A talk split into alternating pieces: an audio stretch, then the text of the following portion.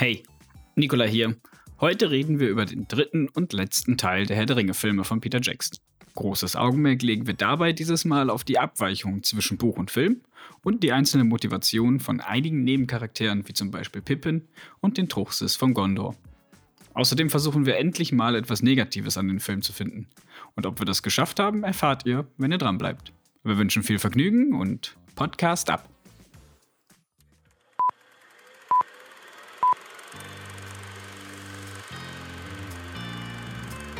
What you just said is one of the most insanely idiotic things I have ever heard.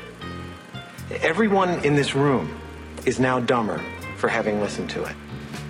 Now, if any of you sons of bitches got anything else to say, now's the f***ing time! Who the fuck do you think you're talking to? Oh yeah? Are you not entertained? Aus der Sofaritze.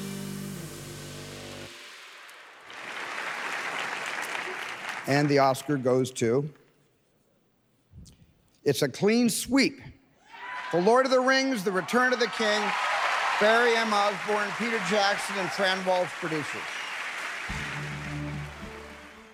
Am 29. Februar 2004 hat mit Herr der Ringe, die Rückkehr des Königs, das erste Mal in der Geschichte der Academy ein Fantasy-Film mehr als zehn Oscars abgeräumt. Genau gesagt, elf Oscars abgeräumt und war damit gleichbedeutend mit Titanic, der sieben Jahre zuvor, und Ben Hur, der in den 30er Jahren ähm, ebenfalls elf Oscars gekriegt hat, gleichgestellt. Seitdem gab es auch keinen weiteren Film, der jemals so viele Oscars gekriegt hat. Und jetzt ist die Frage, Nikolai, hat er denn diese elf Oscars auch verdient? Also vor allem auch, hat er denn diese elf Oscars tatsächlich auch im Vergleich zu den anderen Filmen verdient? Also dem ersten und dem zweiten Teil? Ja, wir haben ja schon mal über das Oscar und Politikum geredet.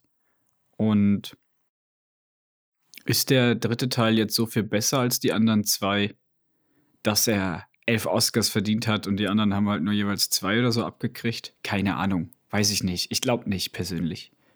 Ich glaube, dass es einfach diese Addition, diese Summierung aller drei Filme ist und der dafür dann auch den Rest bekommen hat. Nicht nur für diesen Film, auch wenn dass der Film eigentlich symbolisch für die Trilogie steht.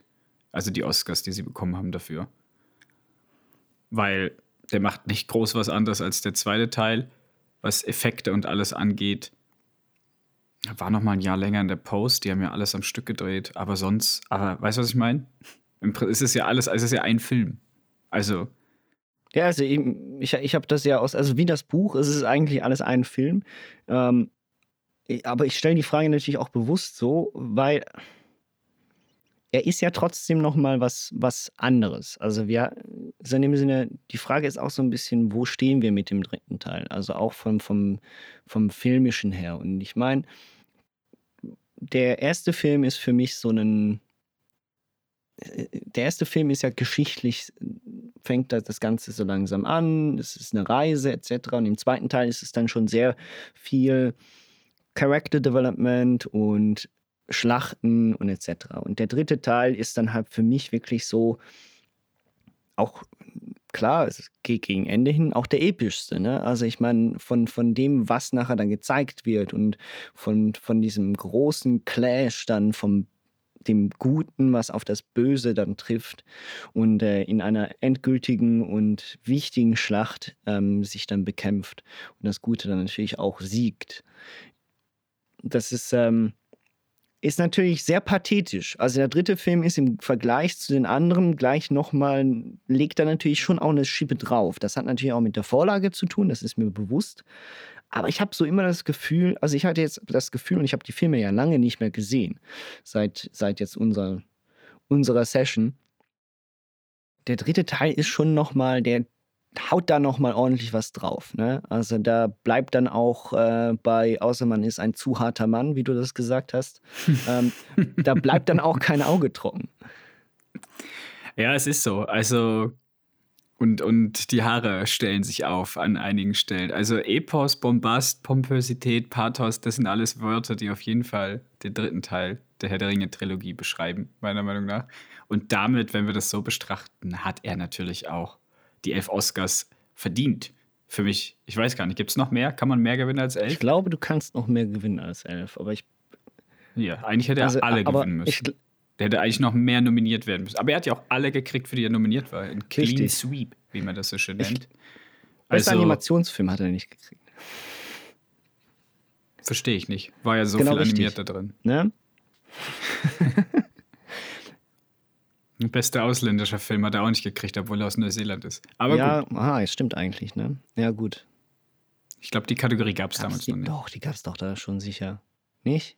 Ach, kommt auch nicht so drauf an. Auf jeden Fall hat er eben Clean Sweep gemacht, elf Oscars. Ich glaube schon auch, wie du das gesagt hast, dass da natürlich dann auch ähm, Kumuliert.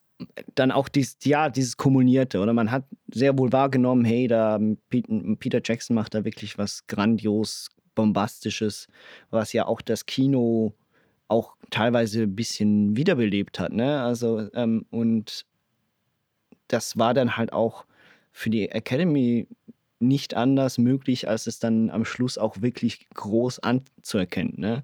Beim ersten Teil konntest du noch sagen, ja, ja, das war ein guter erster Start mal für diese Sache, für eine Buchvorlage, die immer als unverfilmbar galt. Dann beim zweiten Teil hast du dann schon gemerkt, ja gut, okay, wir geben nochmal die gleichen Preise oder fast genau die gleichen Preise, aber eigentlich ist das ja schon ein unfassbar gutes Kino, was der da macht. Und beim dritten Teil war es da, glaube ich, wirklich so, ja, äh, es gibt kein anderes Thema mehr.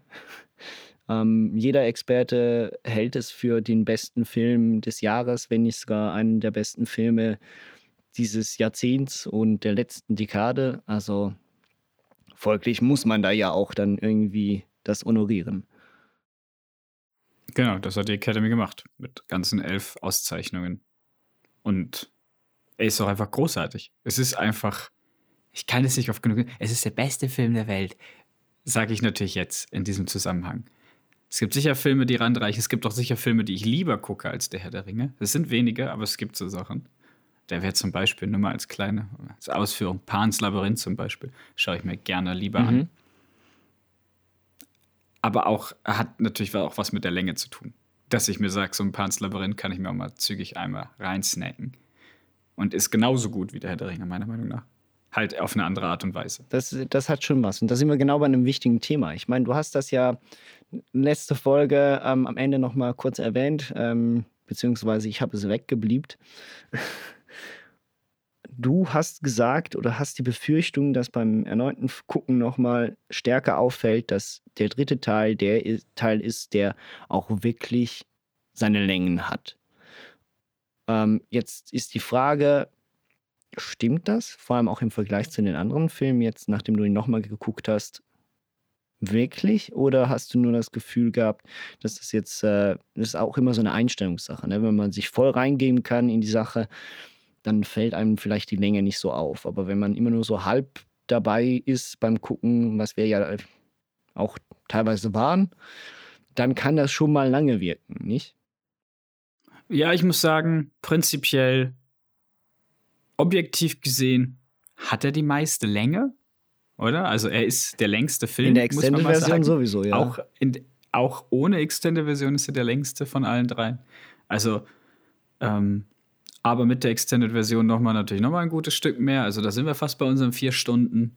Und ich muss sagen, es ist tagesformabhängig bei mir. Also jetzt, als wir es zusammen geguckt haben, fand ich es gar nicht so schlimm. Nur gegen Ende dann, das Ende, Ende, Ende vom Ende und Das das, Ende, Ende, Ende. dann. Also das letzte Ende. So, so fühlt sich der Film an. Jetzt machen wir nochmal ein Ende aufs Ende. Und dann kriegt aber noch jeder Ast und jeder Zweig sein Happy End. Ähm, ja, das ist natürlich äh, schwierig zu beurteilen für mich als Fan, ob das eine Länge ist.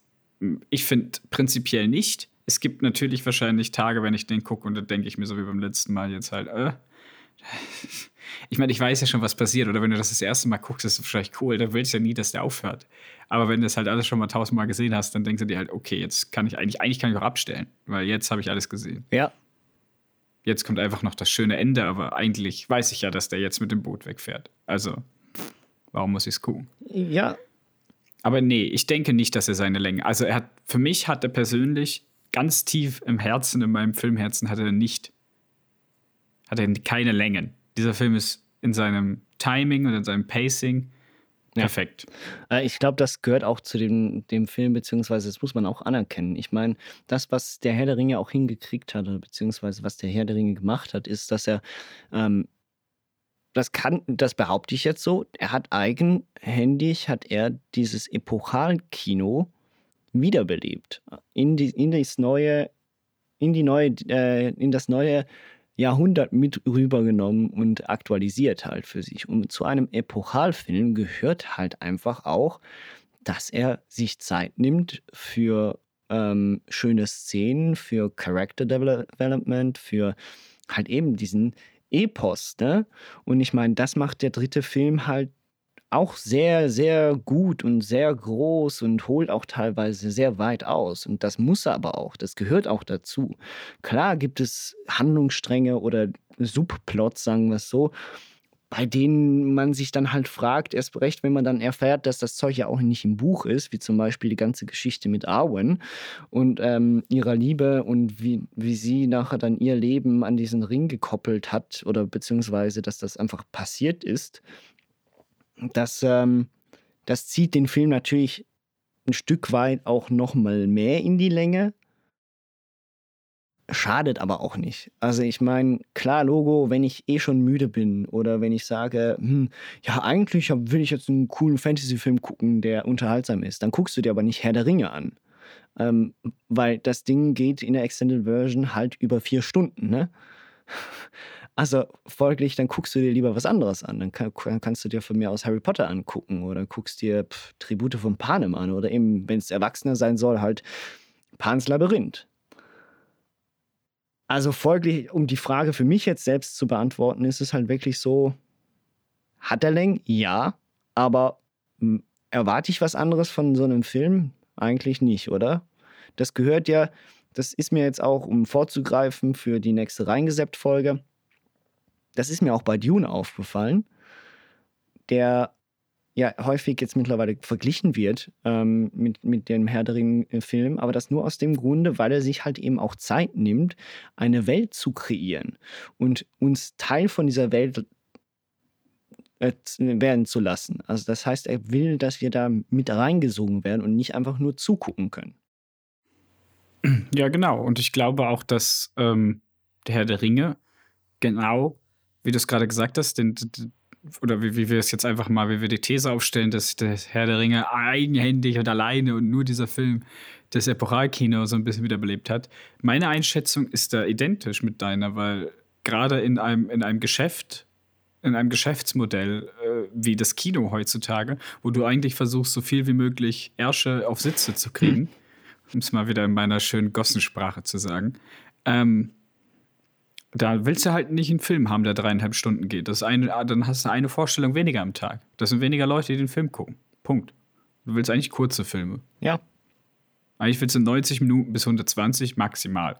Das ist so das Ding, was du haben willst als Kinobetreiber. Und wenn du das nicht kriegst, dann verlierst du halt eventuell Geld, weil der Film ist lang. Das heißt, es gehen weniger Leute schon rein, weil er schon so lang ist. Plus du kriegst weniger Leute rein, weil der Film so lang ist. Weißt du, und jetzt mit Dune haben wir das ja auch. Das ist jetzt ein zweieinhalb Stünder.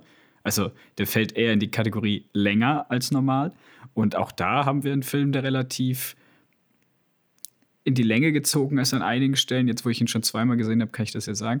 Ähm, aber auch da sehe ich den Vergleich da mit dem Herr der Ringe. Und äh, wenn, wenn man sich halt anschaut, was noch alles gekommen ist, ich habe jetzt leider keine Liste vorbereitet, aber ich glaube, wenn man eine Liste durchgeht mit Filmen und Filmlängen, kann man sicher rückwirkend eine schöne Statistik aufmachen, wo man sagt, ab hier hat man sich getraut, wieder mal längere ja. Filme zu zeigen. Ja, absolut.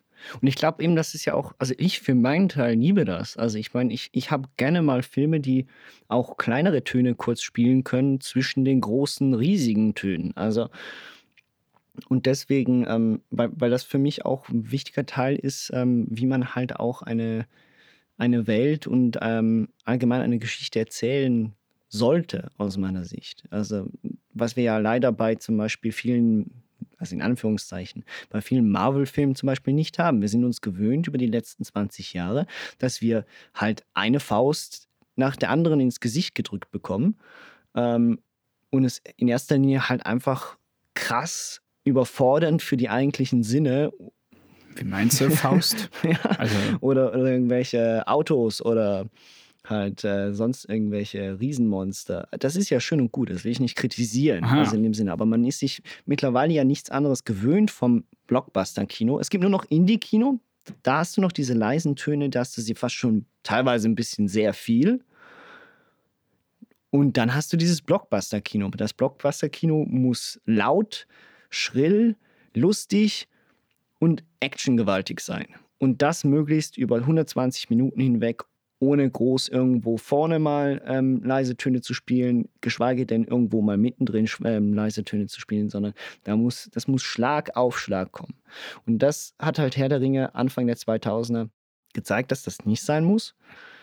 Und was auch immer wieder bestimmte Regisseure, allen voran jetzt eben auch Villeneuve mit Dune, halt gezeigt haben, dass das sehr wohl geht. Ein anderer Punkt, ein anderer ähm, Regisseur, der das vielleicht auch noch hinkriegt, ist zum Beispiel Christopher Nolan. Aber das sind ja auch Ausnahmen, weil es, wie du gesagt hast, es rentiert halt häufig für die Kinos nicht. Ja.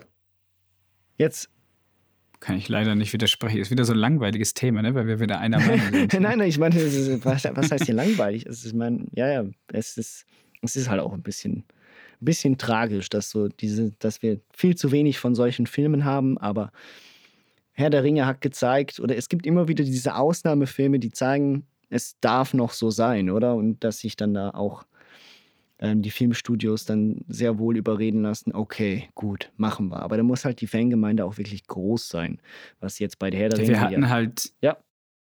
Äh, wir hatten halt in den 80er und 90er Jahren Actionkomödien, oder? Ohne Ende. Und Marvel-Filme haben halt Actionkomödien abgelöst. Oder allgemein so Superheldenfilme, ob es jetzt von Marvel, DC oder sonst was sind. Also, das löst das ja ab.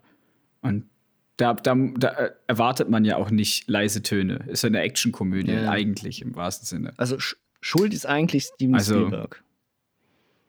Wenn wir ehrlich sind. Steven Spielberg und George, George, George, Lucas. Titanic. Nein. Mit, mit Filmen wie Indiana Jones, mit äh, Filmen wie Star, mit Star Wars hat es ja auch schon angefangen. Ähm, obwohl Star Wars ja noch sehr behäbig ist und sehr langsam und auch Indiana Jones-Teile für, für unsere Verhältnisse. Aber das war so der Anfang, ne? Also Unterhaltung pur. Ich weiß nicht, auch so ein Terminator. Ja, der auch, ganz klar. James Cameron, auch, auch schuld. Also schuld. Das ist ja nichts Negatives, aber. Nein, nein, das sind die Begründer halt vom modernen Action-Kino, ja. Ja, aber jetzt ist doch die Frage, also wir haben jetzt hier nur darüber geredet, okay, gut, ähm, ist er denn wirklich so grandios, wie er immer behauptet wird und was für einen Stand hat er? Ja, ja klar, natürlich, er ist grandios. Aber auch er ist halt nicht ohne Fehler, ne? Oder beziehungsweise auch er hat so seine, seine Doch. Punkte. Doch. Gibt es denn. Doch, der ist fehlerfrei. Gibt es denn so für dich bestimmte Sachen an diesem Film, die dich stören? Mich persönlich jetzt in diesem Moment. Ja, vielleicht auch auf, aufs nee. Alter hingesehen. So in dem Sinne, weil mir ist zum Beispiel aufgefallen, ja, ja, ein paar Greenscreens ja, ne? sehen mittlerweile ein bisschen wack aus. Also der Film ist halt alt, aber ich möchte ja jetzt nicht, das finde ich halt schwierig. Ich will doch jetzt einen Film nicht kritisieren anhand seines Alters. Ich möchte ihn loben dafür, dass er trotz seines Alters immer noch so gut funktioniert und einen gar nicht so weit rausnimmt. Wenn wir natürlich zu zweit auf der Couch sitzen und uns teilweise, das klingt jetzt gemein, aber uns teilweise dann hier und da schon mal ein bisschen lustig machen darüber, dass das dann jetzt ein bisschen kacke teilweise aussah. ist gut, ja. Dann ist das, dann liegt das daran, dass wir große Fans sind und die schon so oft gesehen haben. Also der Film ist immer noch super gut, aber man erkennt halt gerade auch durch die Restauration auf das 4K, ähm, dass einige Effekte halt nicht mehr so wirken wie früher. Dass man halt zu viel klarer sieht und weiß, wo getrickst und geschummelt wurde. Und ja, es gibt Greenscreens, wo du siehst, dass der Green ist, aber dann siehst du halt auch wieder Sachen, wo du denkst, boah, das hätten sie, das sieht echt aus. Also, das ist das Einzige, was ich persönlich jetzt am Film kritisieren könnte. Klar, die ganze Frodo-Geschichte, aber diese ganze Entzweiung von Sam und Frodo, dass das halt nicht auf den Büchern beruht, ist halt so, ist halt für die Dramaturgie wichtig und macht den Film auch gut. Aber wenn man es halt tausendmal gesehen hat und weiß, dass sie am Ende wieder. Also wie wenn du einen Liebesfilm guckst und zwischendurch entzweien sich die Charaktere, aber du weißt, am Ende kommen die wieder gut, zusammen. Okay, ja, ja. So. Und da, dieses Gefühl stellt sich dann bei mir ein. Aber das ist für mich kein Fehler vom Film, sondern das ist einfach ein Fehler von mir, weil ich den Film jetzt schon so oft gesehen habe. Darum, für mich hat der Film keine, keine großen Schnitzer. Okay, ja.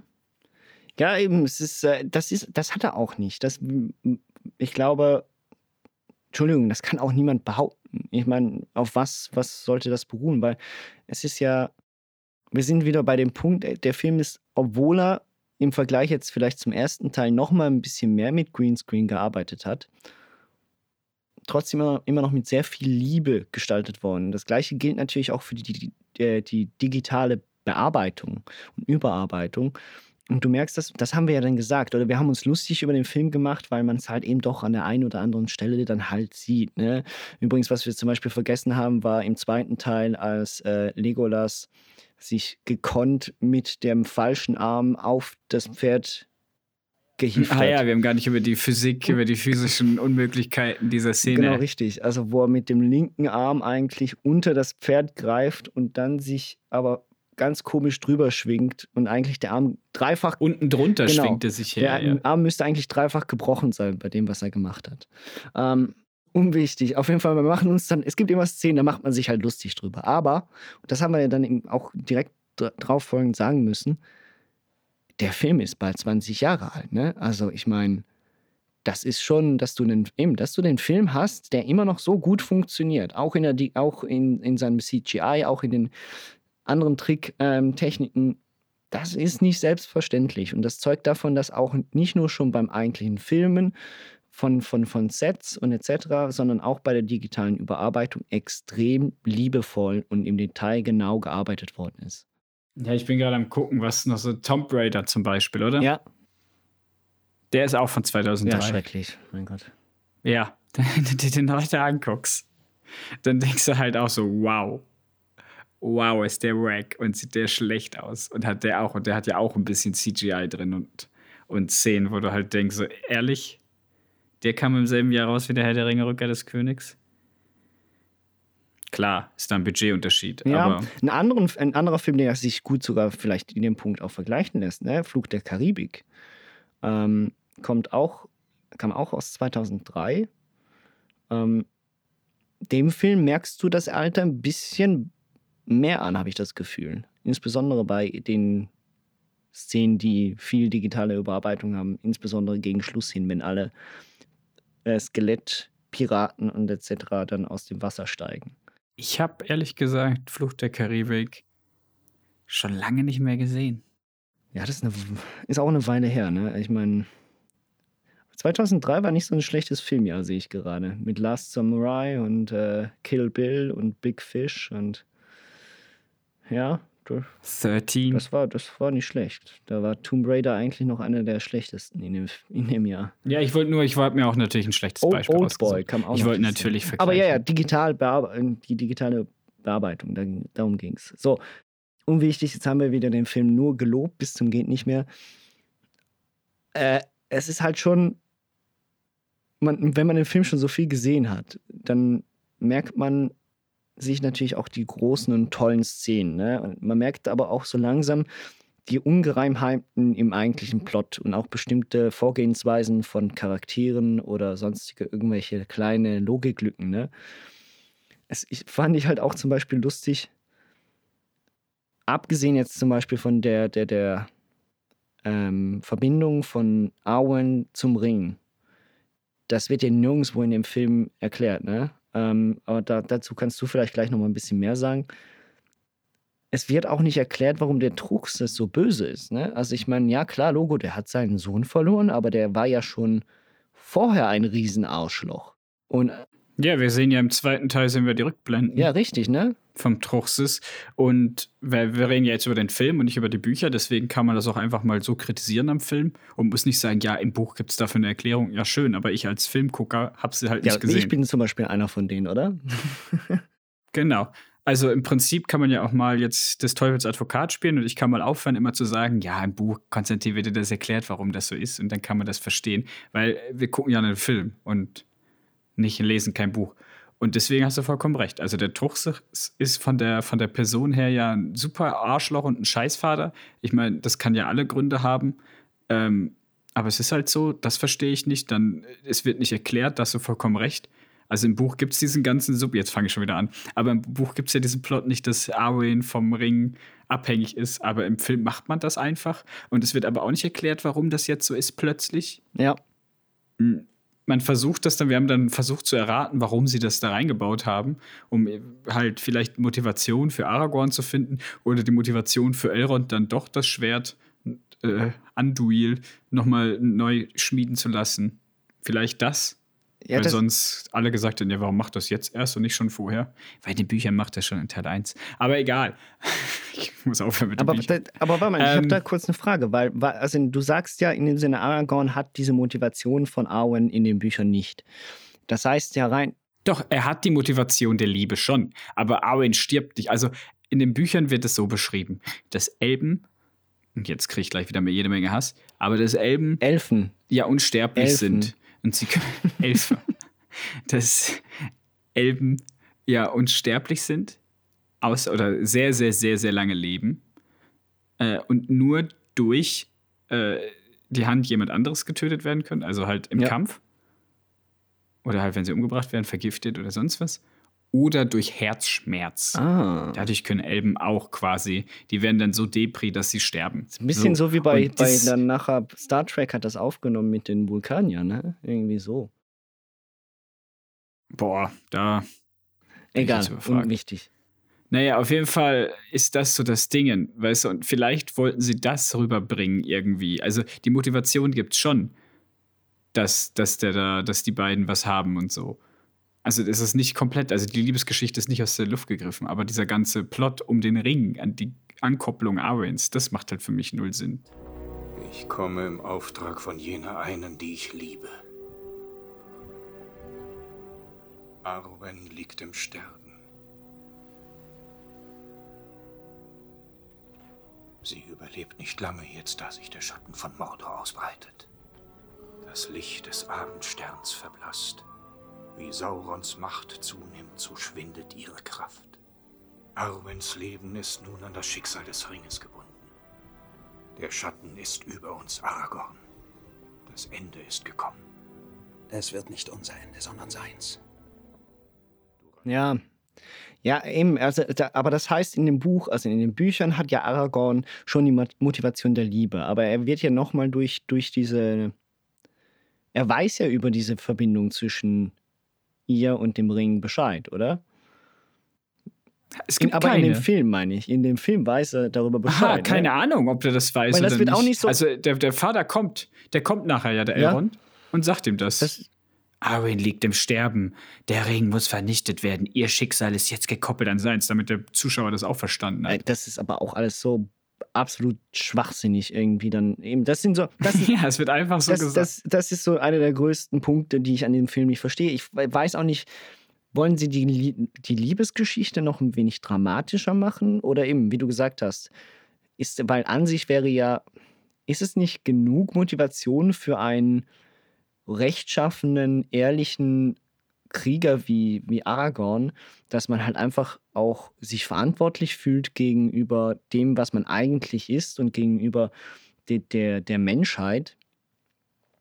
Das, ja, gerade als. Genau, richtig. Als, als, als zukünftiger. Dunedain ja. und, und äh, Sohn der Linie der, der Könige. Äh, muss man da ums Verrecken auch nochmal die, die Liebesgeschichte dramatischer gestalten? Also ich frage mich, war es wirklich das oder war es halt mehr so, ja gut, okay, wir wollen auch, dass die Frauen noch ein bisschen mehr Spaß haben? Das ist jetzt sehr plakativ gesagt. Aber ich meine trotzdem, Liebe zieht ja in erster Linie ähm, auch, auch ein, ein, weibliches Klientel an, oder? Und das heißt, folglich gestaltet man halt den Film noch mal ein bisschen romantischer und noch mal ein bisschen äh, interessanter dahingehend, dass es halt eben am Schluss doch nicht nur einfach, ja, okay, wir hauen uns gegenseitig auf die Fresse und wir wollen die Menschheit retten ist.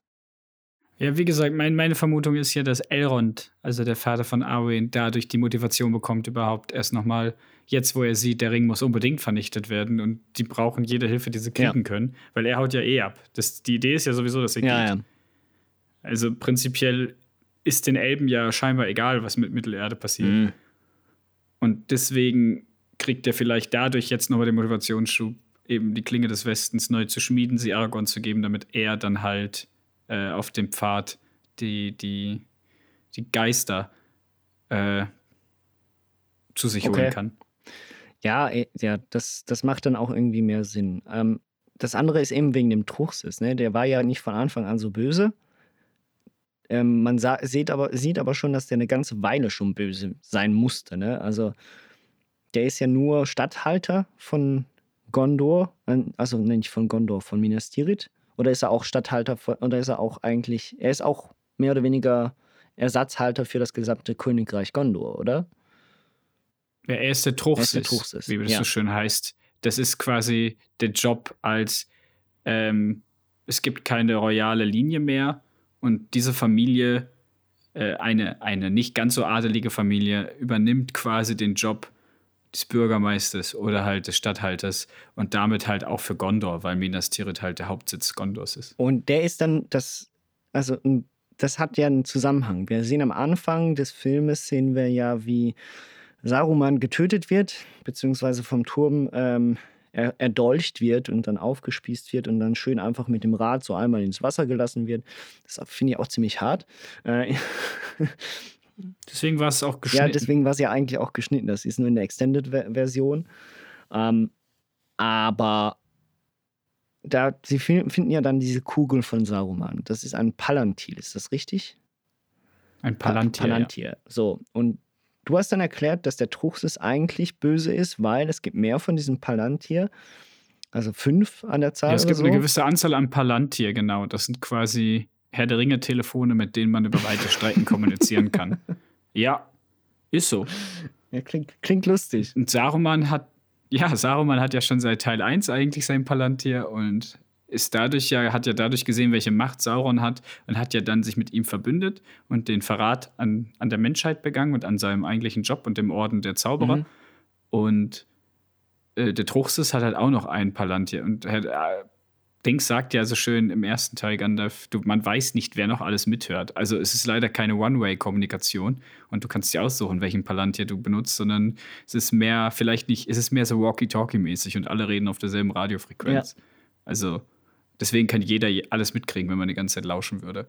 Und jetzt ist halt so, dass in den Büchern, und jetzt mache ich halt doch wieder den Buchvergleich, in den Büchern hat der Truchsess diesen Palantir und erfährt halt von Sauron persönlich, wie groß die Macht ist von, von Sauron und von Mordor und sieht logisch, dass er nicht gewinnen kann, weil er keine Verbündete hat, weil, er, weil es nicht geht, weil er sieht diese Auswegslosigkeit und wird deswegen ein bisschen depressiv und hofft, er hofft sich eigentlich dadurch dann den Ring, mit diesem Ring der Macht, mhm.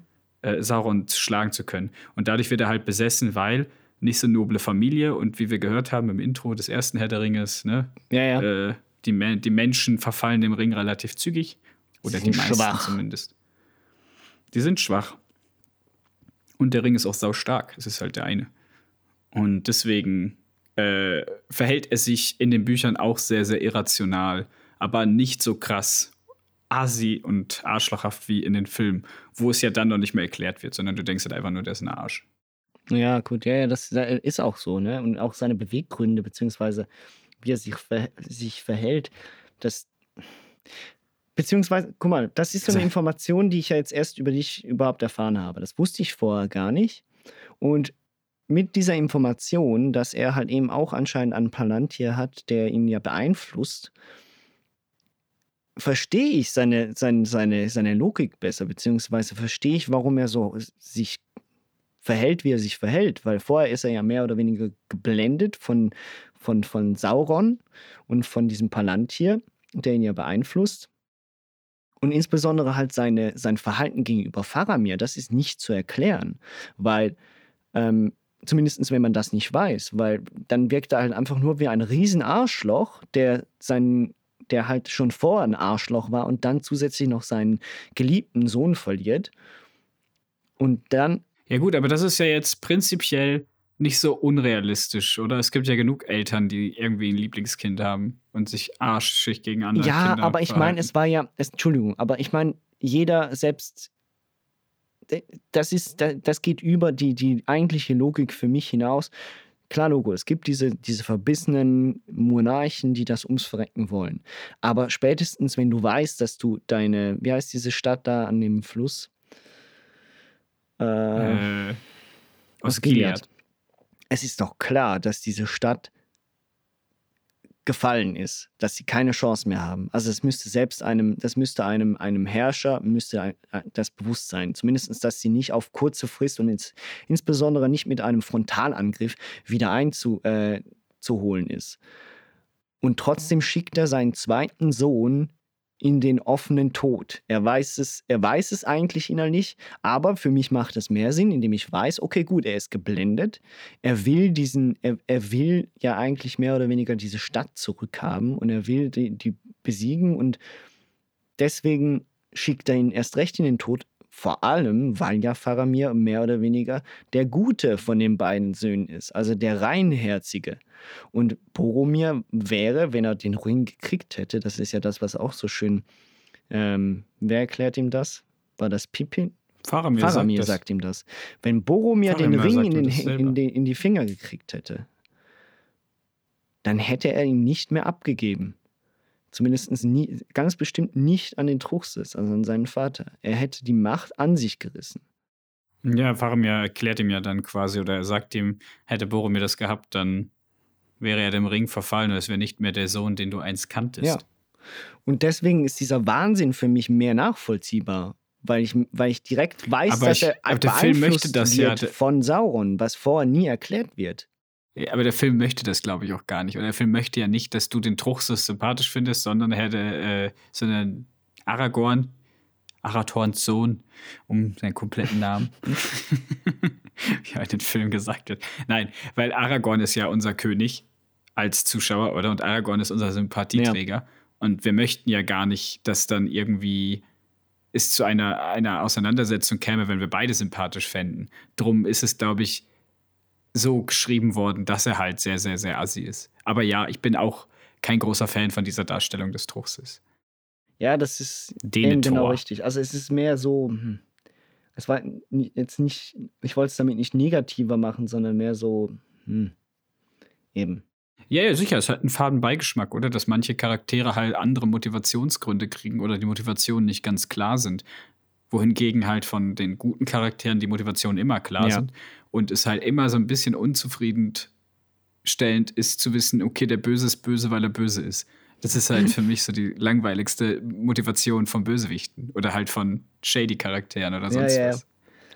Ja, Das war ja das, was wir damals gesagt haben bei Zack Snyder's Justice League, weshalb auf einmal Steppenwolf so viel besser ist, weil er plötzlich, selbst wenn es nur drei Zeilen Motivationsdialog war, immerhin haben wir wenigstens einen halbwegs Grund, warum er das macht, was er macht.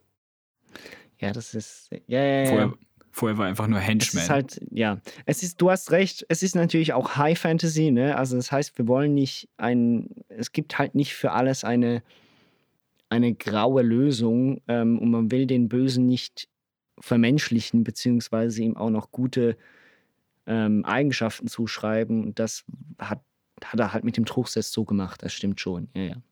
Im Buch ist das vielleicht noch mal ein bisschen differenzierter. Da kann man vielleicht den Truchsess auch noch ein bisschen besser nachvollziehen.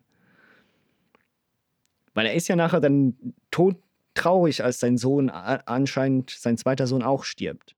Ja, ich meine, in der Szene, wo er kurz, also er ist ja irgendwo in einem Delirium sogar, oder? Der, der Truchsess. Ich meine, er wird ja kurz mal klar oder, er- oder klar, je nachdem, wie man es sehen möchte. Oder er wird halt kurz, kriegt eine Vorstellung, dass Boromir wieder lebt und ist wieder überglücklich. Und dann wird er plötzlich wieder richtig grimmig und schickt ihn halt in den Tod. Oder? Und eben, drum wird er nachher, als ihm, als er wieder klar wird und realisiert, aber das, was er macht, ist ja auch dumm. Er sagt ja dann, er ist todtraurig, aber sein Sohn lebt eigentlich noch, aber es ist ihm scheißegal, er will es jetzt beenden, weil, er- weil er sieht, dass alles verloren Ja. ist. Ja, das ist, ja. Oder er denkt, dass alles MS. verloren ist, so muss ich sagen. Sagt ja dann auch irgendwie, ähm, er verstehe nicht, warum die Leute nicht rennen, beziehungsweise warum sie nicht in den offenen. Ja, ja. Warum sie Ja. sich jetzt alle dem offenen Tod stellen wollen und nicht flüchten.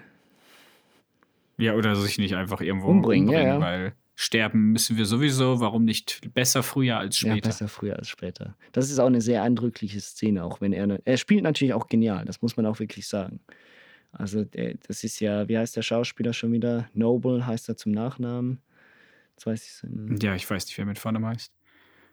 Wahrscheinlich John, James, William, irgendwie Ah, sowas. John, ja, genau richtig. Ein Ja, ist ein ziemlich beliebiger Name. John Noble heißt er, den man ja dann auch später bei, bei Fringe gesehen hat, für die, die das noch kennen.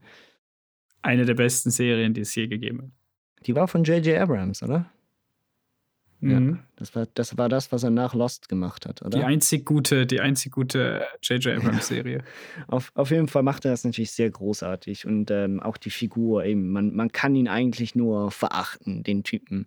Und am Schluss leidet man auch nicht wirklich mit ihm, als sein Sohn gestorben ist, sondern man, als er dann brennt, wünscht man ihm auch, auch, auch ein bisschen de, den Tod.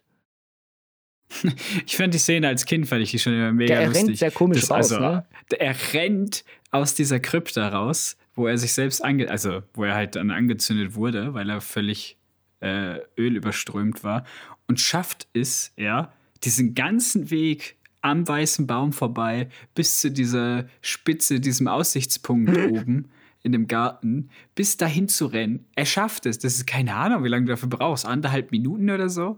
Brennend und dann noch herabzustürzen. Also er hat die Kraft, obwohl er brennt. Ja, das ist schon äh, ein wenig irrsinnig. Als alter Mann. Aber ja. Soll vielleicht auch noch mal den Wahnsinn, den dieser Mann durchlebt hat, aufzeigen. Ganz bestimmt, ganz bestimmt. Ja, es ist, äh, apropos Feuer, es gibt ja auch noch andere Sachen. Ne? Ich meine, da geht Pippin auf diese, diese, was sind das? Diese Fackeln, die er ja anzünden müssen, die sie ja anzünden müssen, ähm, um Die oh, ja, Leuchtfeuer. genau, die Leuchtfeuer, um Rohan zu, äh, zu warnen, äh, nein, nicht zu warnen, um Rohan kommen zu lassen. So. Und ist ja schon irgendwie ein bisschen seltsam. Da hast du zwei Wachen, die nichts anderes zu tun hätten, als das Ding anzugucken und darauf zu achten, dass da nichts passiert. Und trotzdem kriegen sie es nicht hin. Ja, gut, ey, wenn du da jetzt, wenn du Wache bist, oder? Und seit 15 Jahren kriegst du jede zweite Woche halt die Schicht, dass du das Ding angucken musst und dann halt anzünden musst, wenn es angezündet werden soll. Ey, wie, wie ernst nimmst du deinen Job, Ja, bitte? gut. Es ist, ja, ja. Wer kommt denn darauf, dass das dann irgendjemand einfach so anzündet? Macht ja keiner. Also, das, ich verstehe das schon, auch, auch wenn es ein bisschen blöd aussieht, aber ich hätte auch nicht, nicht mit dem Arsch hätte ich das Ding angehört. Wäre mir sowas von egal, was damit passiert. 15 Jahre nichts passiert. Warum jetzt heute? Äh, Pi- Pippin ist aber eigentlich auch ein, ein gutes Stichwort. Pippin ist ja eigentlich der Hobbit, der fast schon am meisten an Charakter gewinnt innerhalb des dritten Teils. Nicht? Also ich meine, es, er, ist, er kriegt, glaube ich, auch, also er kriegt noch mal ein bisschen mehr Screentime, als es Merrin kriegt. Er ist ja auch eine wichtige, wichtige Person in dem, was passiert in Gondor, also in äh, Minas Tirith. Und ähm, Pippin ist eigentlich schon immer so ein bisschen eine wichtige Figur gewesen oder Auslöser vielem. Einer, weil er macht schon immer den größten Dreck. Also im ersten Teil ist er ja der, der die, das Skelett und das Buch stimmt. in Moria runterschubst. You foolish took. Mhm. Und im zweiten Teil öffnet er den Palantir oder macht den Palantir an und ja, er macht schon immer, er ist schon immer der Unweiseste von all den Er ist vier. halt einfach naiv. Er ist, äh, er Er ist so der kindlichste. Genau, ich das der Gefühl. kindlichste. Er das, er, er lernt ja dann auch im dritten Teil sehr viel. Er sagt ja dann auch am Schluss zu Merin, dass er auf ihn aufpasse und nicht mehr umgekehrt. Wie das Merin immer gesagt hat. In, ja, Pippin am Anfang des Filmes ist ja noch das Gegenteil von dem, weil der ist ja schuld daran, dass er nachher dann selbst, dass er weggeschickt wird, mehr oder weniger, weil er den Palantir angefasst hat. Böser Pippin. Aber Böser Pippin. Aus, Pippin, aus. aber wir haben natürlich eine der markantesten und, und, und auch bleibendsten Szenen natürlich mit Pippin in dem Film und auch in der gesamten Herr der Ringe-Trilogie. Mit dem Song, den er ihm, den, den er dem Truchsess, also Denethor, vorsingt, während der sich sein Mahl so genüsslich und unfassbar ASMR-mäßig ähm, reinschiebt und man mhm. immer wieder die Schnitte auf, auf seinen Sohn hat, der gerade mit seiner, keine Ahnung, 200-köpfigen Armee auf die auf Osgiliath zureitet. Die man alle hätte für die Verteidigung gebrauchen können. Übrigens. Genau, richtig, ne? Aber deswegen, das, das, das verstehe ich, weil, weißt du, das macht aus meiner Sicht mehr Sinn für, für mich, wenn ich weiß, dass Sauron ja auch Denethor in gewisser Weise kontrolliert, weil den er schwächt Minas Tirith noch mehr, indem er ihnen wichtige Leute wegnimmt, unter anderem auch Faramir, die bei der, die nachher da beim Kampf, aber halt auch beim, beim inneren Kampf seines Vaters irgendwie hätten was bewirken können. Ne? Also das heißt, es ist eigentlich sehr schlau gemacht. Das versteht man aber halt nicht. Da sind wir wieder kurz beim alten Thema. Entschuldigung.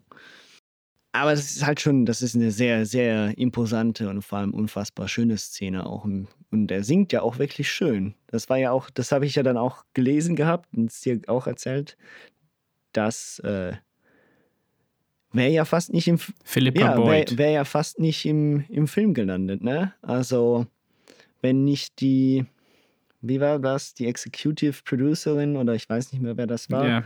Also die Frau von Peter Jackson. Ah, die Frau das. von Peter Jackson. Das ist die Frau von Peter Jackson, die das Haupt, also den Hauptteil des Skripts geschrieben ja, hat. Ach so. Und auf jeden Fall ist sie ja dann eben mit den Schauspielern, mit den Jüngeren, ja an eine Karaoke-Nacht gegangen. Und dann hat sie den Boyd, also den Schauspieler von Pippin, singen gehört und fand das so schön, dass sie das reingeschrieben hat. Home is behind the world ahead. And there are many paths to tread through shadow to the edge of night until the stars are all alight. Mist and shadow, cloud and shade, all shall fade.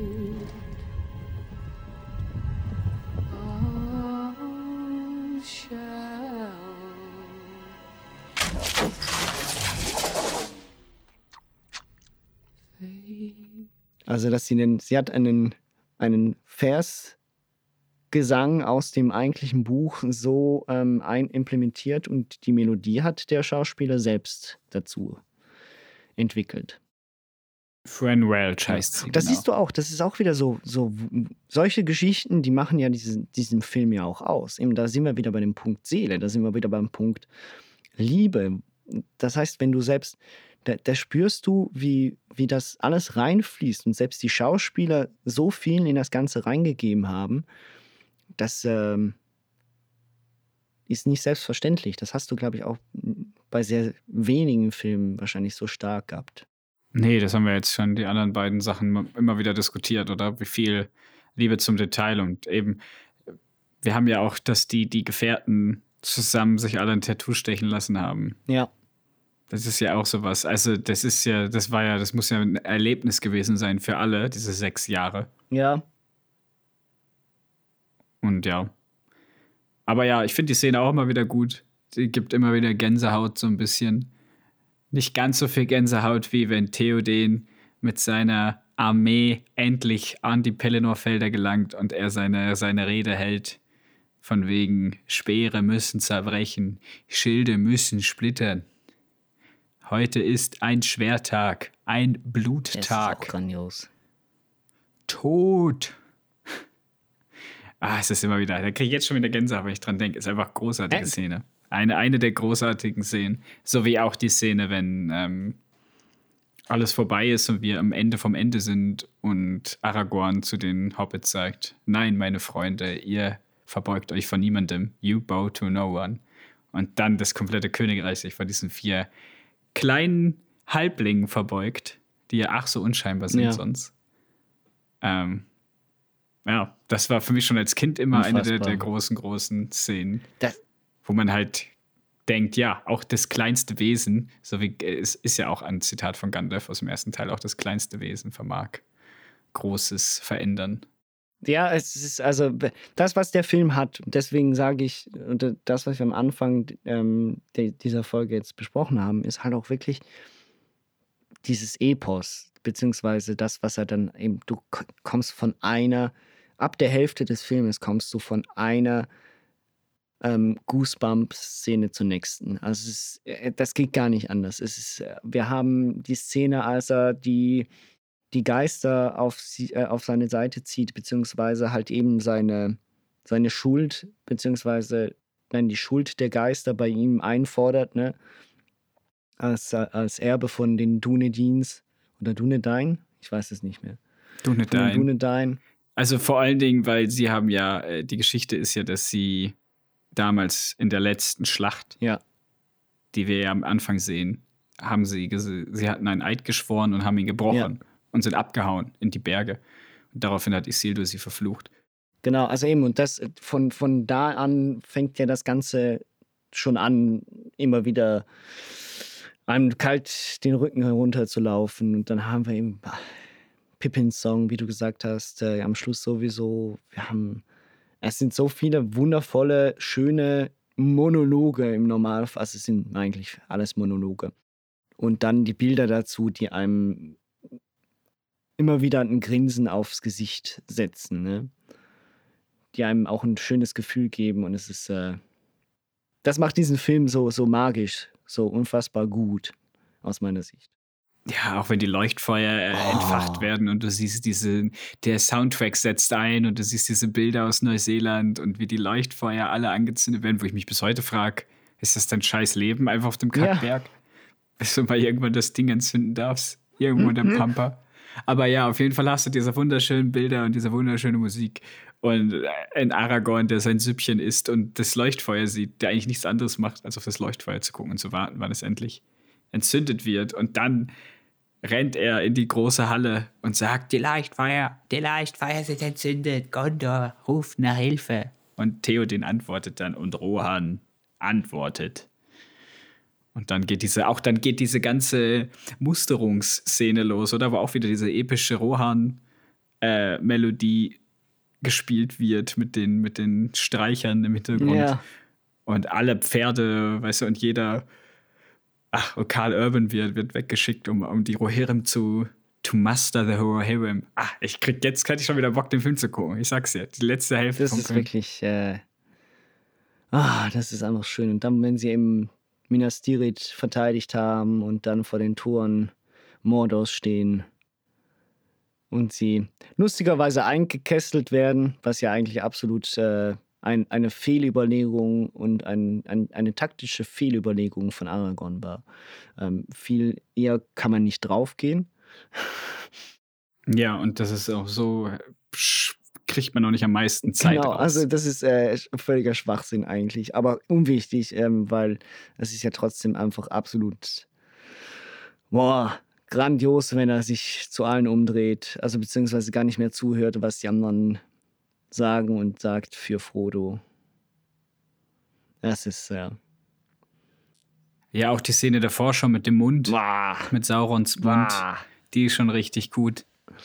Buh, der ist wirklich eklig. Der ist richtig, dem willst du Mhm. nicht in der Nacht in der Gasse begegnen. Dem haben sie digital übrigens den Mund vergrößert. Ich habe mir das nochmal durchgelesen. Gut, das konnte ich mir fast nicht anders vorstellen. Also. Aber auch Ja. da sehr gut. Also man, es fällt einem nicht auf. Oder nicht so. Ja, es ist, passt, es stimmt, es passt einfach alles. Ich sag, das ist dieser Mix, das alles zusammenpasst. Musik, Bilder, Geschichte, Storybeats. Ja, ich habe ja aufgeschrieben, die Gänsehautquote ist definitiv am höchsten, ähm, wenn es um alle drei Filme geht.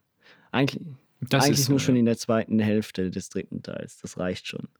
Dass du mehr solche Szenen als in, den- in den gesamten anderen zweieinhalb Filmen. Mhm. Aber auch, äh, auch da eben sind so, die will man ja nicht in Frage stellen. Aber es gibt trotzdem auch da so Plotholes, ne, die man sich als normaler Zuschauer, der nicht so gut Bescheid weiß über das Herr der Ringe-Universum, ne, allen voran das mit den das mit den Adlern natürlich, die nachher dann schlussendlich äh, Frodo und Sam retten. Aber auch der Deus Ex Machina-Effekt mit den Geistern. Ne? Also rein theoretisch, sie hätten ohne die Geister hätten sie die Schlacht nicht gewinnen können. Sie wären zu wenig gewesen, sehr wahrscheinlich. Ja, gut, ist in den Büchern aber auch nicht anders. Nach Ja, mir. gut, okay. Also, aber das ist halt so ein Deus Ex Machina von Tolkien halt selber, was er sich da reingeschrieben hat. Meiner Meinung nach ist das der größte Schwachpunkt an der ganzen Geschichte. Er ist natürlich cool inszeniert, das will ich gar nicht absprechen. Sehr geil, wenn sich so wie Und die auch in- Ameisen über die einzelnen Über die Olifanten Elefanten gehen und so noch. Ja. Das ist schon cool. Und äh, das sieht doch einfach allgemein, oder dieser Effekt, wenn, da, wenn sie wirklich da einfach durchmarschieren. Aber Gimli hat halt einen Punkt, oder? Und sagt, wieso nehmen wir sie nicht mit und greifen damit einfach Mordor an? Und dann ist deren Dingens fulfilled. Warum machen wir es nicht so? Ja, das ist, äh, naja, ein wenig seltsam. Das Ja. stimmt. Es ist aber auch in den Büchern nicht allzu viel Aber rein, besser, wenn man sich Nee. mal genau darüber aber rein nachdenkt. theoretisch schulden sie ihm ja nur eine Schlacht und nicht zwei. Ja, aber die Schlacht, kannst ja, machst halt all dein Loophole, ey. Ja, die Schlacht ist war Teil 1 Ja, von der genau, Schlacht. richtig. Wir haben dann noch mindestens 500 andere Schlachten innerhalb der Schlacht 1. Wir haben noch mindestens, mindestens noch eine. Wir können euch aber nicht versprechen, ob das dann wirklich die letzte war. Außerdem, was heulen die Geister rum, ey? Die machen doch sonst eh nichts anderes als im Berg rumballern. Mhm. Also, können ja mal ein bisschen Im Berg- kämpfen. Sterben Im können sie ja Berg eh nicht. rumballern. Ja, Ein, eine da, was haben die, was haben die ja, gemacht? ich weiß es auch nicht. Keine Ahnung. Ja, eben. Die haben gewartet, bis mal irgendeiner kommt und dann können sie den auslachen und dann kippen sie ständig ihre, ihre, wahrscheinlich bei jedem, der vorbeikommt, kippen sie ihre Totenschädel aus und dann müssen die die alle wieder Ja, dann lachen die sich hier was kaputt, so ganz. Nein. Ja, das ist der Prank, den die machen. Just a prank, Bro. Und so zerstört man sich eine Geschichte. Ähm, ja, so kann man Herr der Ringe zerstören, ja. wir, ähm, wir haben natürlich neben Aragorn noch zwei andere Charaktere, die äh, auf dem Schlachtfeld stehen. Und was ich ja ganz, was mir erst jetzt aufgefallen ist, Legolas ist ja über die zwei Filme, ersten zwei Filme eigentlich sehr ruhig. Der redet eigentlich nie groß. Und wenn, dann heizt er Hm. höchstens Gimli an. Ähm, Ja, oder sagt irgendwas oder sagt Blödes. was Dummes. Ne? Also irgendwas Prätentiöses. Ja, genau, irgendwas. Das stimmt. Nikolas ist eigentlich ein prätentiöses Arschloch. Kind. Ähm, wir haben trotzdem die erste große Szene von ihm. Also, also die Olifanten-Szene mit ihm, als er auf diesen Elefant, auf den Olifant reitet, beziehungsweise auf ihn drauf springt. Und ja, das fand man als Kind immer wahnsinnig cool, was er da gemacht hat. Ist aber natürlich auch Mhm. einfach wirklich, in dem Falle tatsächlich einfach nur Effekthascherei, oder? Also es ist einfach nur cool anzusehen. Ja, ja. Also es ist wirklich. Er, er schaltet einen Olifant aus. Okay, alleine. Verstehe ich. Easy. Auch der Gag dann mit Gandalf, äh, mit Gimli, der zündet. Zündet Der immer noch. hab aber nur als ein. drauf. Ganz genau. Aber äh, geografisch auf diesem Schlachtfeld macht das Ganze keinen Sinn, was Der passiert. reitet vielleicht einmal im Kreis, deswegen ist er nachher dann doch wieder vor Gimli. Vielleicht, ja. Aber auf, au- auf jeden Fall ist es natürlich wahnsinnig cool. Auch da, du hast einmal ganz kurz gesagt, dass sich das. Stört dich das, dass Gimli ja irgendwie über die Filme dann auch immer mehr ein bisschen zu dieser kleinen Gag-Kanone sich entwickelt? Ja, das stört mich. Das stört mich. Das ist, das ist ein Punkt, der mich stört eigentlich am Herr der Ringe. Jetzt haben wir einen. Der stört mich wirklich. Mich stört das vor allen Dingen, weil in den Büchern ist er ein sehr, sehr seriöser äh, Charakter, der auch hier und da mal was Gutes zu sagen hat. Ähm, dann stört mich das zum anderen, weil ich Zwerge prinzipiell im Fantasy-Universum immer ganz cool finde. Und den einzigen Zwerg, den wir quasi im Herr der Ringe zu sehen kriegen, weil alle anderen sind ja schon tot, ist halt irgendwie the butt of the joke. Jedes Mal und ist halt einfach nur der Comic Relief für den sonst viel zu ernsten Film quasi. Ja, genau, so ein bisschen der, der, der erste. So, er bringt so ein bisschen diesen Marvel-Effekt rein. Klar, Marvel ist jünger als die Herr der Ringe-Filme, das weiß ich, aber trotzdem. Ja, ist halt ein Comic Relief, oder? Ja. Er ist halt dafür da, um den Zuschauer zum Lachen zu bringen, wenn es doch mal ein bisschen ernster war gerade. Um diese Anspannung dann auch wieder zu lösen. Ja. Ja, und dann eben, wenn wir nochmal auf die andere Verfilmung zurückkommen, diese Zeichentricksache, die wir im ersten Teil angesprochen haben, also wie da der Gimli porträtiert wird, das hätte mir mehr gefallen. Also, also da reden die auch alle ganz anders. Da reden die wirklich so richtig schön hoch, also noch hochgestochener. So, die reden alle so, wie der Mund von Sauron redet und wie Aragorn redet, wenn er mit den Geistern redet. What say you? What? So, so reden What die. Ein bisschen so, so ein schönes, oder The halfling was dear to thee. Ja gut, also eigentlich rein theoretisch ist es ja auch so. Ich meine, Tolkien war ja ähm, war ja sehr sprachgewandt und war ja auch Professor für ja, Linguist, Lingu ja, war Linguist. Linguistikprofessor. Ja, ja. Linguistikprofessor und ich meine, kein Wunder eigentlich waren auch die Originalbücher rein rein lyrisch gesehen. Die sind großartig, die kann ich nur empfehlen. Also wenn man also es sind ja viele, viele Dialoge sind ja aus den Büchern eins zu eins übernommen worden. Jetzt das vielleicht mit dem Nervensystem im zweiten Teil nicht. Doch der ein oder andere, andere Gimli-Spruch nicht. Aber halt, deswegen macht das Sinn. Und deswegen finde ich es wirklich, wirklich schade. Es, es brennt mir so ein bisschen im Herz, dass Gimli, das so zu Unrecht als, als Witzfigur hingestellt wird, teilweise. Ja.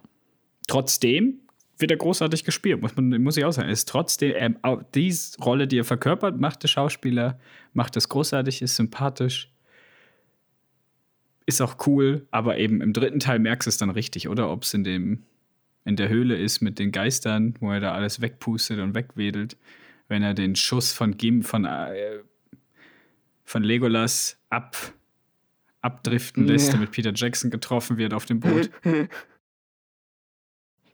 so bescheuert. Oder halt, ja, oder halt andere Sachen, oder, die er da macht. Also eben, es zählt nur als eine. Und im zweiten Teil, wenn er, ja, aber wir haben über den dritten geredet. Aber ja, da sind so viele Sachen. Ich will die gar nicht alle. Das ist, wer den Film kennt, und den kennt eigentlich jeder, der weiß, was ich meine. Mhm.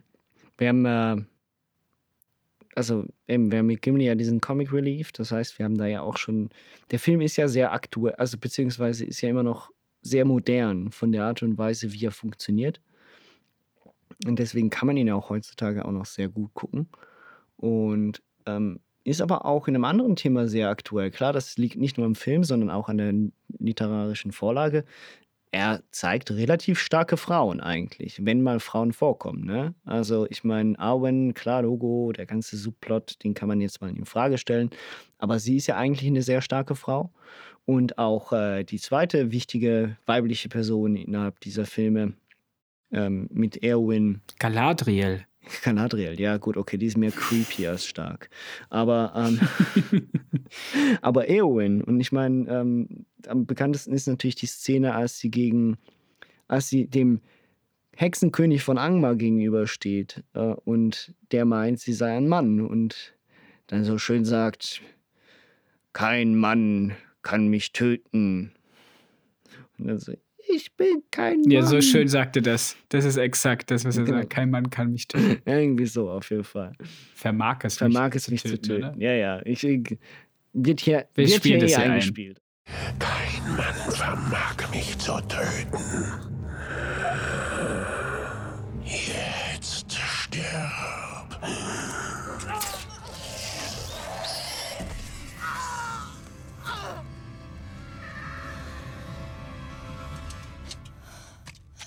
Ich bin kein Mann.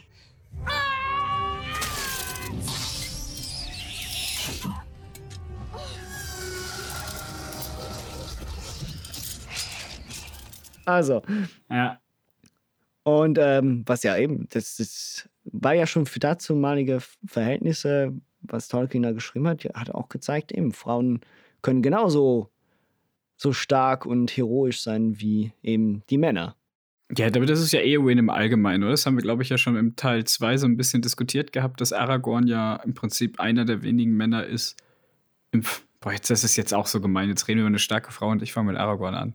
Aber ja, man muss es halt, weil Aragorn der Einzige ist, der sie akzeptiert, dass sie auch kämpfen Stimmt, möchte ja. und alles Mögliche. Wenn wir nämlich äh, Eomer sehen, der Bruder von Eowyn, der sagt ihr, Frauen, äh, War is a domain of men. Also Frauen und Halblinge haben da nichts zu suchen.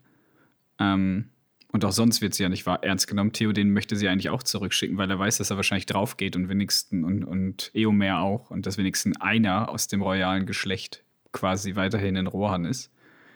Ähm, aber dass sie sagt, nein, sie hat genau wie auch äh, die Halblinge jede Motivation selber zu kämpfen und äh, rächt dann auch den Tod ihres Onkels. Ja, allerdings, ne? Also des Königs von Rohan, ne? Genau, von Theoden. Von Theoden. Theoden Pferdemeister. Pferdemeister. Horse Master. Das Einzige, was mir bei ihr nicht gefällt, ist äh, das Ende, beziehungsweise das, äh, was, was wieder so unfassbar komisch ist. das in den Büchern auch so? Ich meine. Weiß ich nicht, ob die mit Faramir genau, zusammenkommt. Keine Ahnung. Wahrscheinlich schon, sonst hätten sie es nicht gemacht. Also, das ist schon sehr strange, ne? Da verliebt sie sich ja Hals über Kopf voll in Aragorn und Aragorn sagt ihr, ja, du, äh, sorry, äh, steh auf eine andere. Ich kann dir nicht geben, genau, was richtig, du ne? suchst. Oder ich stehe auf eine andere. Ungefähr das, ja. Und ich meine, das sind ja nicht, das sind ein paar Tage vielleicht, oder? Also insgesamt. Dann trifft sie den, den leicht angeschlagenen Faramir und verliebt sich in ihn. Aber gut, er ist auch, wie schon gesagt, er ist ja auch ein sehr reinherziger Typ und vielleicht ist das ja auch nicht ganz so unrealistisch. Also. Ne, da, da kommen wir zu dem Thema, was ich dir auch erklärt hatte, zu dieser Eu-Katastrophe. Stimmt. Die Tolkien ja gemünzt hat, diesen Begriff. Also quasi, wenn es eine Katastrophe gibt, ein Event, das die schlechteste aller Aussichten eintritt, also alles, was schlecht ist, das passiert. Quasi Murphy's Law. Ja. In, dann muss es auch ein Gegenteil davon geben, nämlich die U-Catastrophe oder auf Deutsch die Eu-Katastrophe. Ähm, nämlich alles, was gut sein kann, kann passieren. Und so bekommt halt jeder am Ende des Buches sein eigenes Happy End und auch in den Filmen ist es so. Und deswegen schätze ich, dass halt jeder dann, das Böse ist geschlagen, es gibt nichts Böses mehr. Also kann jetzt jeder sein verdientes Happy End bekommen und verdient haben es beide. Also macht es auch irgendwie nur Sinn. Aber filmisch halt, man, die sehen sich einmal und nachher stehen sie Händchen halten im Fenster und dann stehen sie zusammen an der Hochzeit oder an der Krönung von, von Aragorn. Sehr schnell für einen Film, der sich so viel Zeit mit allem nimmt, ist das ziemlich schnell. Das ist ziemlich schnell dann. Aber da sind wir auch eben bei dieser Ölkatastrophe, die wird ja dann auch so schön in dem Film, und das haben, jetzt kommen wir zum Anfang der Folge. Äh, das, was ja den Film auch so ein bisschen, also was ein bisschen nervig ist oder was nerven kann, ist, dass der Film ja gefühlt 20 Enden hat, oder? Ja, das kann nerven, ja. Also wir haben da ja, wie du gesagt hast, jede einzelne Figur muss noch ihr Happy End kriegen. Also das heißt, wir sehen, wie, äh, wir sehen, wie Samwise äh, seine Frau kriegt und Kinder. Wir sehen, wie Aragorn König wird und äh, Arwen heiratet oder beziehungsweise geheiratet hat. Wir, und French kissed. genau, wir sehen Eowyn, wie sie Faramir kriegt. Wir sehen ach man, das sind ja 20.000 verschiedene Sachen, die dann auch ablaufen und das Ganze auf ungefähr fünf wirklich definitive Enden gemünzt. Und wir haben die einzigen Hardcuts. Also wir haben das einzige Mal, dass wir wirklich einen schwarzen Bildschirm haben bei, bei einem Szenenwechsel. Ja, sodass du quasi jedes Mal angeteased wird, jetzt ist der Film zu Ende. Wir blenden ins Schwarz. Also so hart war der gar nicht, der war sogar sehr weich, der Stimmt, Cut. Ja, aber ich weiß, was du meinst. Ja, ja, es ist eine Transition. Aber. aber ja, wir kriegen halt für jeden, für jeden das Ende. Frodo geht mit in die, in die Landen, lässt seine Freunde zurück. Sam folgt ihm dann übrigens bald, sobald, wenn, nachdem seine Frau gestorben ist in den Büchern. Ja. Weil er auch ein Ringträger war. Ähm, aber gut, ich meine, da hat er aber ich meine, seine Frau, der, der wird ja auch noch ein bisschen älter. Ich meine, der ist ja auch erst, was, 55 oder so in dem am Ende vom. Ja, ich meinte, er folgt ihm bald darauf halt. Also die letzten Jahre verbringen sie dann nochmal zusammen. Ach so, okay. Das Hobbit-Frauen sterben anscheinend früh. Weiß ich, ja, ey. Es gibt, liest das Silmarillion, liest die anderen Bücher, steht, oder die Briefwechsel zwischen dem Tolkien und seinem Sohn Christopher. Da steht das alles drin. Okay. Was jeder Charakter noch am Ende gemacht hat. Ja, weiß nicht. Äh, Ich glaube nicht, dass ich das jemals hinkriegen werde, aber gut. Ja, was sagen wir denn jetzt so über die gesamte Trilogie nochmal, nachdem wir sie, du schon das 20.000. Mal und ich äh, das vielleicht fünfte Mal, naja, das stimmt nicht, das zehnte Mal gesehen habe. Also, mein, mein Verdikt bleibt bestehen. Es ist die beste Trilogie, die es gibt. Es gibt keine dreiteilige Filmreihe, die so gut ist wie der Herr der Ringe. Und da stehe ich mit, dafür stehe ich mit meinem Namen. Dafür stehe ich mit meinem Namen. 5 von 5, 10 von 10, 100 von 100 Karotten. Was weiß denn ich? Der Film hat jetzt, wenn man nitpicky sein möchte, sicher seine Fehler und seine Schwächen und ein bisschen Loopholes, Logiklöcher etc. pp. Aber die Machart, äh, das Herz, wie wir es jetzt schon tausendmal gesagt haben, ähm, der Production Value, die Leute, die da drin sind, der Cast, äh, das, das Writing, alles, was in diesem Film so zusammenkommt, in so, auf so einem Level zu halten und das über in den Extended Cuts über zwölf Stunden. Also nicht sechs Stunden, wie andere Trilogien dann sind, sondern zwölf Stunden lang ein, ein Epos zu haben, der ein, wenn man ehrlich ist, eigentlich nie, nie langweilig werden lässt. Man ist immer, wundert man sich, wie geht's weiter, wenn man den Film nicht schon hundertmal gesehen hat. Aber so, deswegen muss ich sagen, das für mich bleibt es die beste Filmtrilogie, die es gibt. Und ich glaube, es wird eine lange Zeit brauchen, bis das abgelöst werden kann. Und wenn, also selbst Dune, so gut ich den jetzt auch fand, und auch wenn davon nicht gesagt habe, ist der beste Film der letzten zehn Jahre, wofür ich immer noch bei stehe, der muss sich halt jetzt erstmal Ey, beweisen, du bist ein ob er noch richtiges, du bist Teil wirklich, kriegt. wirklich, du bist äh, unfassbar. Du, Warum wolltest du, du das sagen? klaust mir mein Zitat. Ist okay. Du klaust mir mein. Also, ich sag das jetzt hier nochmal und schneid's richtig. Das ist der beste Film der letzten zehn Jahre. Danke. Ja, das habe ich, das hab ich direkt auf Insta geschrieben, nachdem wir den Film geguckt haben. Ja. Nachdem ich es gesagt habe. Ja. Aber egal, auf jeden Fall ist es so. Das können wir beide sagen. Da ist ja kein Patent da drauf. Nein, das ist gut. Aber kein, ich, eben, ich nehme das als Kompliment. Ja, dann macht es, dass ich den mal nachspreche. Okay. Genau, richtig. Ähm, auf jeden Fall könnte Dune eventuell ähnlich gut werden. Aber das muss sich halt erst noch zeigen. Ob das jetzt nicht, also nicht, dass ich Zweifel an Villeneuve habe, aber auch über drei Teile, so wie er es ja machen möchte. Also er möchte ja quasi Band 1 und 2 verfilmen und den ersten Teil in zwei Teile und den zweiten Band dann als dritten Teil quasi hinten dranhängen. Also den zweiten Band, ja, doch, ich habe es richtig gesagt. Das zweite Buch als dritten Teil. Naja, und das wäre für mich jetzt, das hätte Potenzial, genauso gut zu werden. Ansonsten wüsste ich nicht, was irgendwie an den Herr der Ringe rankommt. Ja. Ja, ich kann das, äh, ich kann das nur so teilen. Nicht als, also ich meine, ich verstehe jemanden, also jemand, der nicht auf Fantasy steht. Der sollte sich die, der Herr der Ringe mal an, antun. Und wenn er nachher nicht nichts damit anfangen kannst, dann kannst du wirklich mit Fug und Recht behaupten, Fantasy ist nichts für dich, aus meiner Sicht. Weil es ist ja die Fantasy in Perfektion, klar, es ist High Fantasy, wie man es so schön sagt. Das heißt, wir haben da wirklich nicht wie bei zum Beispiel ähm, Game of Thrones diese Grauschattierungen zwischen Gut und Böse, sondern wir haben wirklich das, das Gute und das Böse und da wird sich gegenseitig auf die Fresse gehauen, beziehungsweise dazwischen passiert noch ganz viel ähm, Dialog, Monolog, ähm, Reise und äh, Leid und Glück. Aber es ist halt wirklich, äh, es ist so das, was Epos für mich bedeutet und was Epos halt für mich in Perfektion ist. Und das Gleiche, das Ganze aber halt auf einem Niveau und auf einer Aktualität, beziehungsweise auf einer Unterhaltungsschiene gleichzeitig noch, dass man sich das immer wieder gerne gibt und dass es einem ein gutes Gefühl gibt und dass es ähm, wirklich einfach nur schön ist, sich diese Filme anzutun. Und klar, ab und zu mal mit ein bisschen mehr Geschwätz daneben, ab und zu dann halt wieder mal voll intensiv dabei.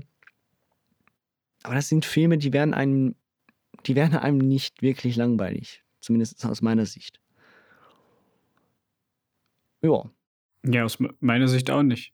Aber ich habe gesagt, ich werde mir vielleicht das Ritual, das nächste Jahr dann nochmal zu gucken, weil dieses Jahr war es jetzt halt schon zweimal, äh, sparen. Und vielleicht bewahre ich mir das ein bisschen auf und gucke den erst in drei, vier Jahren wieder. Und dann entfacht die Liebe vielleicht noch, noch mal neuer. Weil ein bisschen satt gesehen habe ich mich Ende der Ringe und ich möchte mich auch gern wieder mal mit, mit neuen Thematiken beschäftigen. Ja, ähm, neue Thematiken sind ein guter Punkt. Das war jetzt ähm, der letzte Teil der Herr der Ringe Podcast-Reihe, zumindest für eine ganze Weile. Ähm, vielleicht wird dann irgendwann mal nächstes Jahr die Herr der Ringe Serie erscheint. Ähm, können wir noch mal drüber, drüber reden und vielleicht auch noch mal die Vergleiche ziehen. Obwohl du hast relativ Angst, dass da, dass das ziemlich grauenhaft werden kann, ne? Ja, keine Ahnung. Also das Budget spricht für sich. Da habe ich schon mal keine Angst vor. Man kann aber natürlich auch 4 Millionen Geld in den Sand setzen, so ist es ja nicht. Das erste Bild, was sie gezeigt haben jetzt, ist halt ein Bild. Das ist außer nichts sagen. Man weiß halt, die Fangemeinde nimmt das zwar auseinander und versucht herauszufinden, was genau jetzt wie funktioniert und was passiert und wie weit die Serie geht. Ähm, sie ist natürlich nicht die Geschichte des Herr der Ringe, sondern sie spielt in Mittelerde vor dem Herr der Ringe. Also vergleichen wird schwierig. Das Einzige, was, worüber wir noch reden könnten, wäre die Sowjetfilm-Version, aber da können wir mal einen kurzen, einen kurzen Schnapperl zu machen. Hm, hm. Du, du hast, du hast gesagt, gesehen. die sei gar nicht so schlecht, ne? Also, die Herr der Ringe Sowjetunion Version von Die Gefährten von 1985, die ja jetzt erschienen ist. Ne, 91 ist es genau die rausgekommen ist. Übrigens, selbe Datum wie Terminator 2. Und sieht erstens richtig scheiße aus. Aber es ist halt typisch sowjetisch. Du hast weiche Ränder immer drumherum, wie bei so einem Kika-Märchen. Falls du mal solche gesehen hast früher. Ja.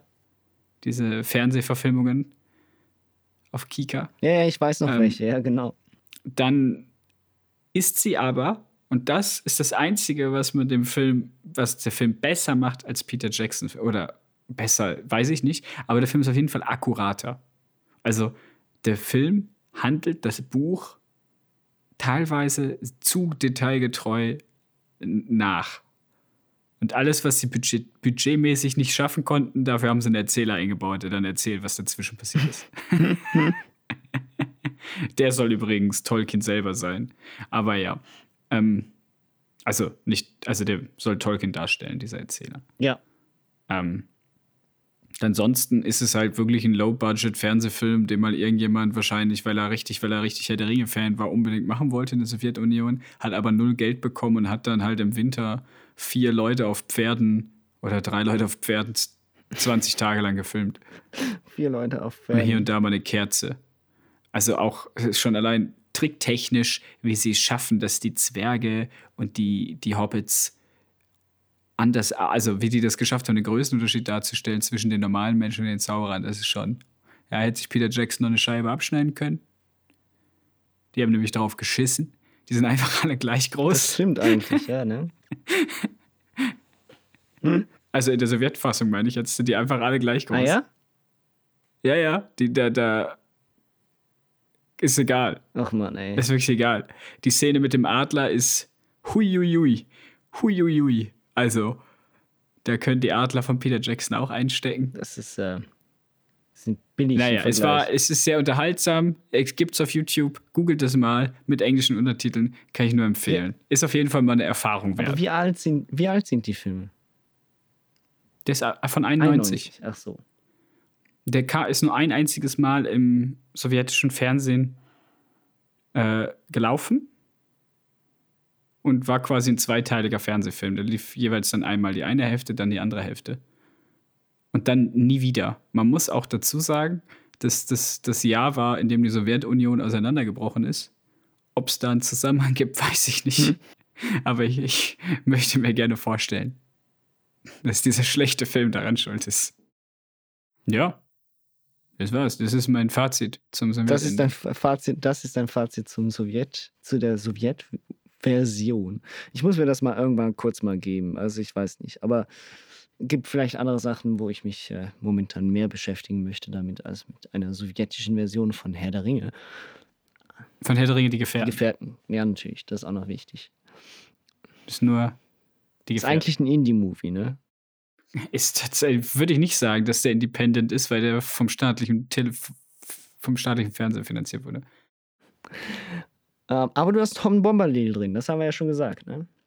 Genau, Tom Bombadil ist drin. Tom Bombadil ist drin. Äh, Ja, alles ist drin. Alles ist drin, was man möchte. Gollum ist drin. Der Balrog, der ist fantastisch, der kommt nicht vor. Aber dafür verirrt sich Gandalf in den Minen von Moria und ist dann weg. So stirbt er. Und alle so, öhö. Und das war's. Oh. Ja, gut, ähm, es ist, die sind aber auch verwirrend, das muss man sagen. Ja, äh, das äh, war es jetzt aber dann definitiv oder wollen wir noch weitere fünf Enden machen von, äh, Von, von unserem Podcast? Ja, ja, das ist der Extended Cut. Können wir dann nochmal. Richtig. Können ja zwei Versionen veröffentlichen. Einmal diese und dann nochmal eine Extended Cut Version, wo wir nach vier Stunden weiterlabern. Ja, mal gucken, ob sich das jemand anhören möchte. Aber gut, dann äh, war es das mit Herr der Ringe. Jetzt können wir uns äh, anderen wichtigen Themen widmen, wie zum Beispiel, dass äh, Chris Pratt Mario im nächsten Mario-Animationsfilm Ende 2022 spricht. Ja, und Key von Key and Peele spricht Toad. Genau richtig. Das sind so Sachen, die viel relevanter sind als Herr der Ringe. Auch viel besser. Und äh, mit diesen Eindrücken äh, verabschiede ich mich mal und danke dir, Nikolai. Ne, ich danke dir auch und möchte noch sagen, dass es keine Software vermag, diesen Podcast zu stoppen. Tschüss. Tschö.